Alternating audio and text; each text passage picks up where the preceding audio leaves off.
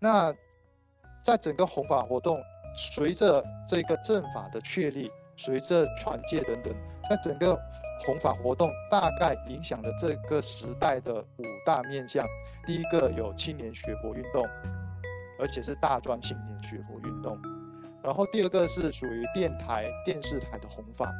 第三个是刚刚提到的传戒。第四个是推动念佛会，还有第五个是一些佛教社团。所谓的佛教社团，就是一些民间组织，像我们现在讲的 NGO、NPO 这些，是属于佛教的佛教性质的社团。这五大面向的发展呢，让整个人间佛教啊，在这五十年里面有了非常长足的前进。那我们分层来看这五大面向细节，到底在这五十年里面它是怎么样子进展的？首先，我们来看到这个青年学佛运动，在台湾这边呢，青年学佛运动的一个灵魂人物叫做周宣德老居士。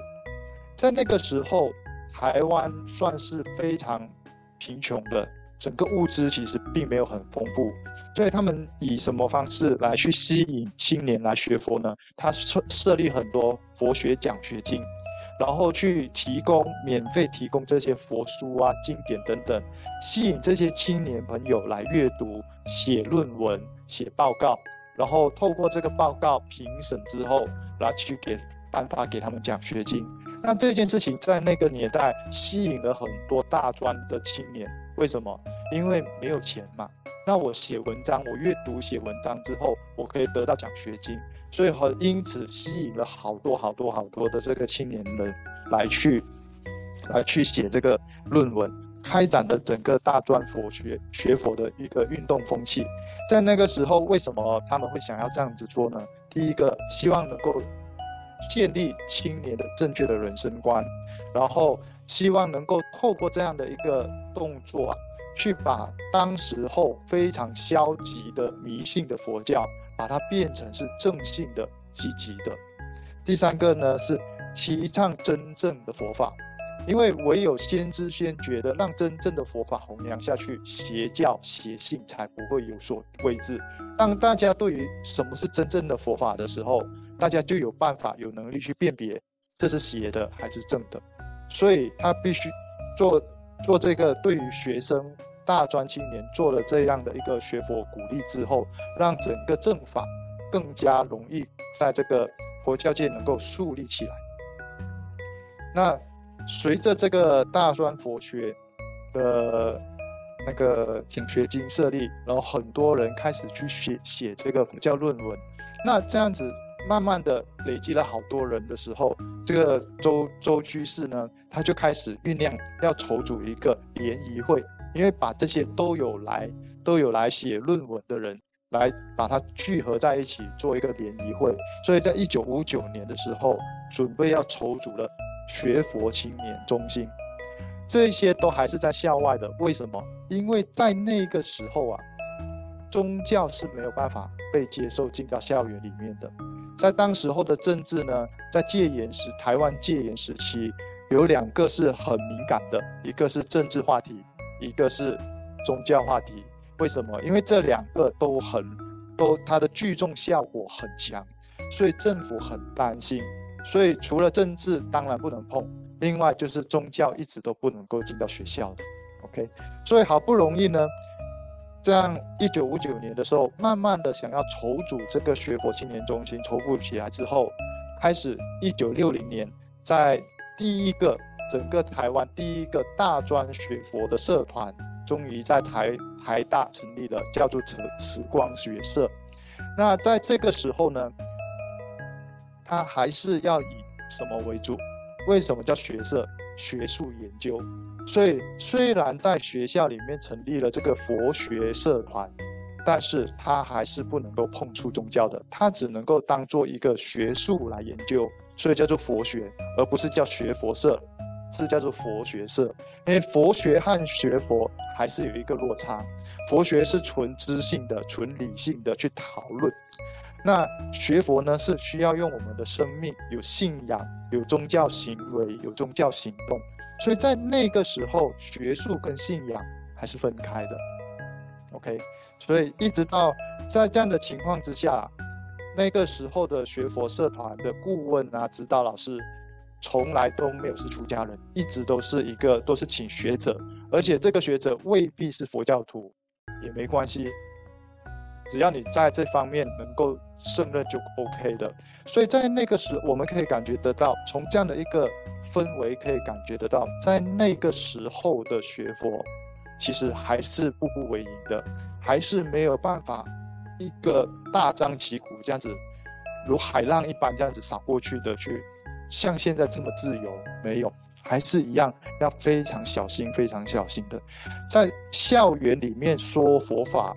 一直到一九，你看一九六零年成立了第一个大专佛学社团，一直到一九七一年的时候，才有主云法师。应这个台东师专到了校园里面，你看将近十年的时间，从来没有法师可以到这个校园里面去讲经说法，这是当时候的一个情况。那这是在校园里面，当然就没有办法去成立，没有办法去做一些宗教活动。所以呢，后来因为有了佛学社团的成立，那这些有的学生呢，他学经过了佛学，了解了。佛法之后，会不会开始有人想要学佛？有，所以呢，就开始有了校外的大专学佛运动。在当时候呢，作为一个开开头，我们可以看得到有三大，三大是非常非常有指标性的。当然后，他们作为一个。开头，然后后面也有很多人，很多的不同不同的单位去跟进了这样的一个弘法活动。那第一个呢，就是在一九六一年五月的时候，由李炳南老居士去创办的台中慈光大专学术讲座。这个大专学术讲座就是让这些佛学社碰接触过佛法之后，他想要更深入了解的，而且在这里面他可以讲宗教信仰部分。所以有一个学生呢，就来参加这个在台中的慈光大学学术讲座。从学术讲座里面，他一开始是短期的一两天，后来变成十十天一期，然后在里面会讲《金刚经》啊，会讲一些佛法的基础啊等等的唯识学等等的这些佛佛学理论、佛学知识等等都在这里面去讲。后来呢，到了一九六七年，在也是在台湾非常有名的，叫做联营式的大专斋戒会。这大专斋戒会呢，它就是用一个类僧侣的活动，类僧侣的，就是有点，他是大专生，他也没有剃头，但是他过的生活呢，就是像出家人在寺院里面过的生活，他一样要起一大早起来做早早课，然后一样要过堂等等的。然后这些参加的学生呢，各要领职，领职做什么呢？领职去像那个，要当维诺啊，要当打板啊、香灯啊等等这些，反正就是佛教寺院里面的，他们都要去，他们都要去负责去做。然后透过这样的方式来去学佛，这为什么会有这样的产生呢？因为刚刚我们说的李炳南老居士的台中慈光大学学术讲座。毕竟这一个部分，大家都觉得，哎，我在里面有解了，有了认识，知道了，从理论上面认识了，开始就有人希望我有没有可能真枪实弹的去做一些修持。所以在这样的一个推促之下呢，灿云法师就在莲因寺这边去做了这个大专斋戒会，在这两个这两个这样的一个修行模式啊。这样的一个校外的佛学活动，其实在当时候将近二十年间，对于整个台湾的佛教是非常非常蓬勃的。OK，好，到了第三个呢，还有一个非常有指标性的，就是我们佛光山自己办的佛光山大专佛学夏令营。佛光山大专佛学夏令营是从一九六九年七月二十八号的那那个暑假。由大师去创办，连续两周的一个夏令营。当时候啊，也是当时还是戒严时期，所以其实办这样的夏令营都还是会有很多人捣蛋的。所以大大师很有，他很有很有智慧，他就挂了一个救国团的旗帜放在山门口，就是等于说告诉政府，我这个是有救国团，因为救国团是政府的学生活动、学生组织，所以他有了这样子，就是表示，哎，我这个活动是受认可的，你们警察不要来打扰，不要来捣蛋，OK。所以在那个时候，就是一个这样的一个戒严的氛围，要去把这个佛学夏令营，把这个整个青年学佛运动推展。到了一九七零年呢，在第一届的时候，大概有一百多人参加。到了一九七零年七月，又到了暑假，原本预算收一百多位的，可是后来来实际来报名的人到达了六百位，六百位的学员。所以这样的一个可以看得到，当时候大专青年要认识佛教、学习佛法的这个动力啊，是非常非常的热络，非常非常想要学习的。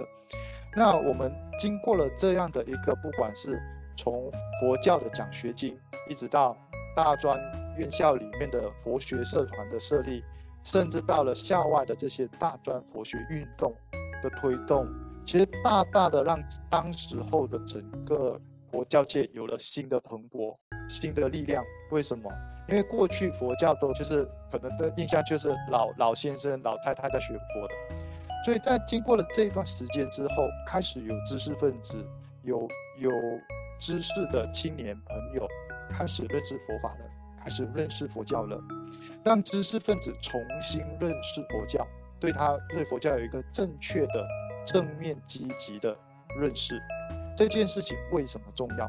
因为唯有这件这个青年知识分子认识了之后，整个人间佛教的推展其实推进了一大把。因为有了更多懂得佛教的人，有了更多知识分子认同佛教，那这里面包括有的知识分子他开始出家了。像如果大家是在佛光山有一段时间的一空法师，之前应该也有上过大家的人间那个网络佛学院线上佛学院一空法师，一空法师也是第一届的这个大专佛学夏令营的学员，后来大概七年后他出家了。然后在台湾还有张慧法师，也是第一届的大专佛学夏令营的学员，所以其实在这里面孕培育了很多我们后来看到的一些佛教界，不管是在家众、出家众，然后甚至还有一些在啊医院、在教育界、在医学界等等的，都有一些重要的，像台湾长庚医长庚大学的前院长那个陈兆龙院长，他也是。这个大川佛学夏令营的学员，所以从这样子里面你会发现到，人间佛教因为了有了这些不管生性恶众，它的整个水平的提升，所以有才有办法继续往前推。如果没有了这个时期的大专青年的学佛，我相信在整个人间佛教的推动的过程中，将会拉慢了，将可能会。要慢个十年二十年，OK。所以从这一个这样的一个大专青年学佛运动里面呢，是整个人间佛教弘法的发展的过程中，弘法非常重要的一环。那我们第二个呢是电台跟电视台的弘法，在这个电台的弘法、广播弘法里面呢，最早是由慈航法师，慈航法师在。在台北这边的时候，他就开始认为我们应该要用广播来弘法，所以当然那个时候慈航法师其实很忙，实际在运作操作的呢，他是交给南庭法师来做推动。在慈航法师推动了这个广播弘法了之后呢，开始佛教界就开始有有人跟进了，甚至中国佛教会里面设立了一个中佛会的广播组，来去推动这一个电台广播的弘法。然后后来最跟进最常在这里面的，包括圣印法师，也算是后面一直接续着做广播弘法的，包括我们的自己的师父星云大师，他也曾经应邀这个广播弘法去做什么呢？所以他的《释迦牟尼佛传》啊，就是也是在那个时候写出来，在这个广播电台里面一集一集这样子去广播。OK，所以在那个时候，整个。佛教开始随着时代进步，我们可以感觉得到，来到这个时候，你有没有感觉到，佛教从民国初年开始来到这边，已经面貌有些开始转变了，有了一个有一个更前进的一个转换，开始有了很多很多的弘法活动，已经不再是之前的那种只是在呐喊要改革要改革要改革，在这个时候，改革已经变成行动了，不再只是口号而已。前面前面那个时段，大家。呼喊呐喊要改革，可是还在整个共识磨合当中，所以你看，连金山市大闹金山市这样的事情都发生了，所以一直在磨合、磨合、磨合、磨合，一直到了一九五零年代左右，我们可以看得到整个人间佛教的发展开始有了落实，而且大家专心钻研怎么样在各自的领域能够把这个佛法更加推广出去，那。除了电台广播之外呢，后来大师啊也，其实大师真的很前卫。他除了电台广播，他更推进了，希望能够透过电影广播。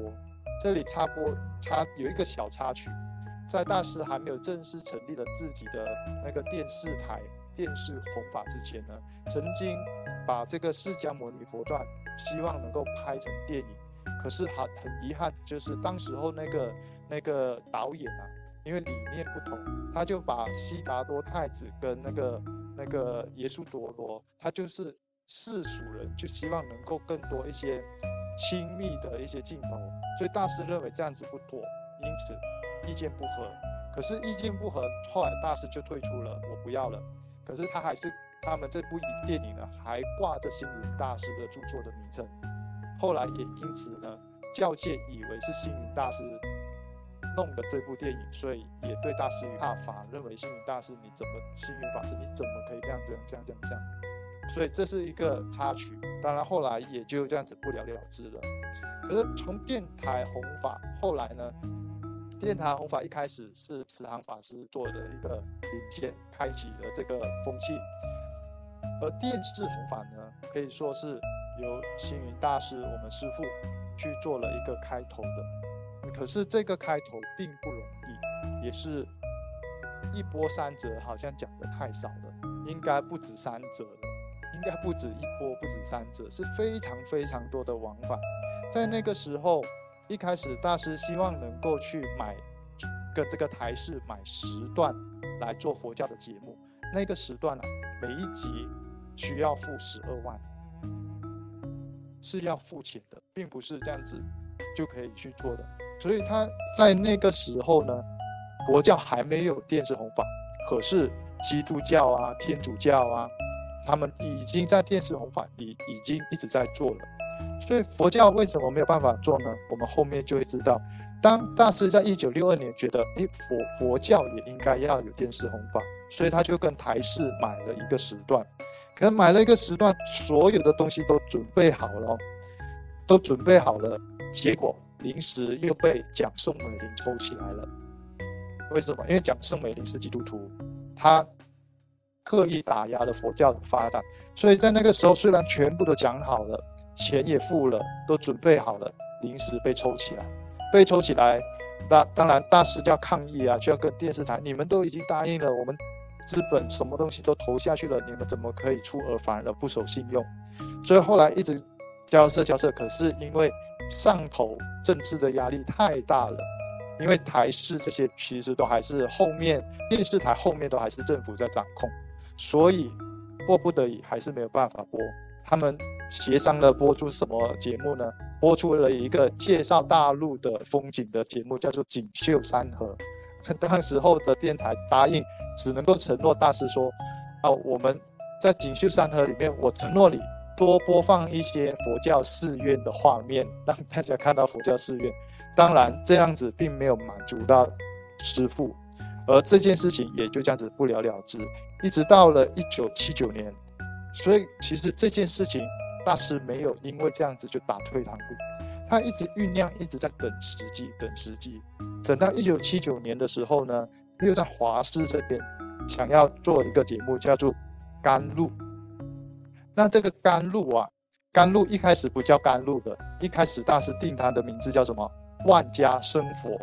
哎，完蛋，又是一个佛字。所以佛字呢，电台觉得太佛教、太宗教意味了，不可以。希望你可以改一个名字。所以后来改无尽灯，无尽灯他们还是觉得不满意，所以最后才选用了这个甘露这个名称。节目都已经做好了，二十四分钟的一个一一档节目，甚至在报章已经在前一天要播出的前一天，一九七九年的九月四号、九月三号的时候，在报章里面已经写公告了，说一九九一九七九年九月四日起，每周二晚间七点到七点半，什么什么佛教节目甘露。播出这一个一播出，蒋宋美龄在新闻上面看到了，又临时打压，又把它压下来。所以这个甘露啊，为什么很为什么不能够呢？所以当时又去抗议，抗议说不行啊，你这都已经确确定好了，我的公告都已经公告出去了，你怎么可以临时抽呢？啊，你说佛教不能上去？你看电视里面电视节目不是都有和尚吗？佛教不能上电视，为什么出家人不能上电视？电视里面不是都有和尚吗？然后结果电台里面的台长就跟跟师傅说，那是假的和尚，所以假的和尚可以在电视出现，真的和尚不能在电视出现。这个就是当时候的一个情景，所以我们可以看得到整个弘法的过程中。已经是一一折又一折，一波又一波都没有办法推进，然后一直到了一九八零年代啊，一九一九八零年的时候，终于中式这个信心门的节目终于可以顺利播出了。信心门一开始也不叫信心门，叫做慈航普渡，也是同样一个问题，太过佛教了，所以又被改改名字叫信心门。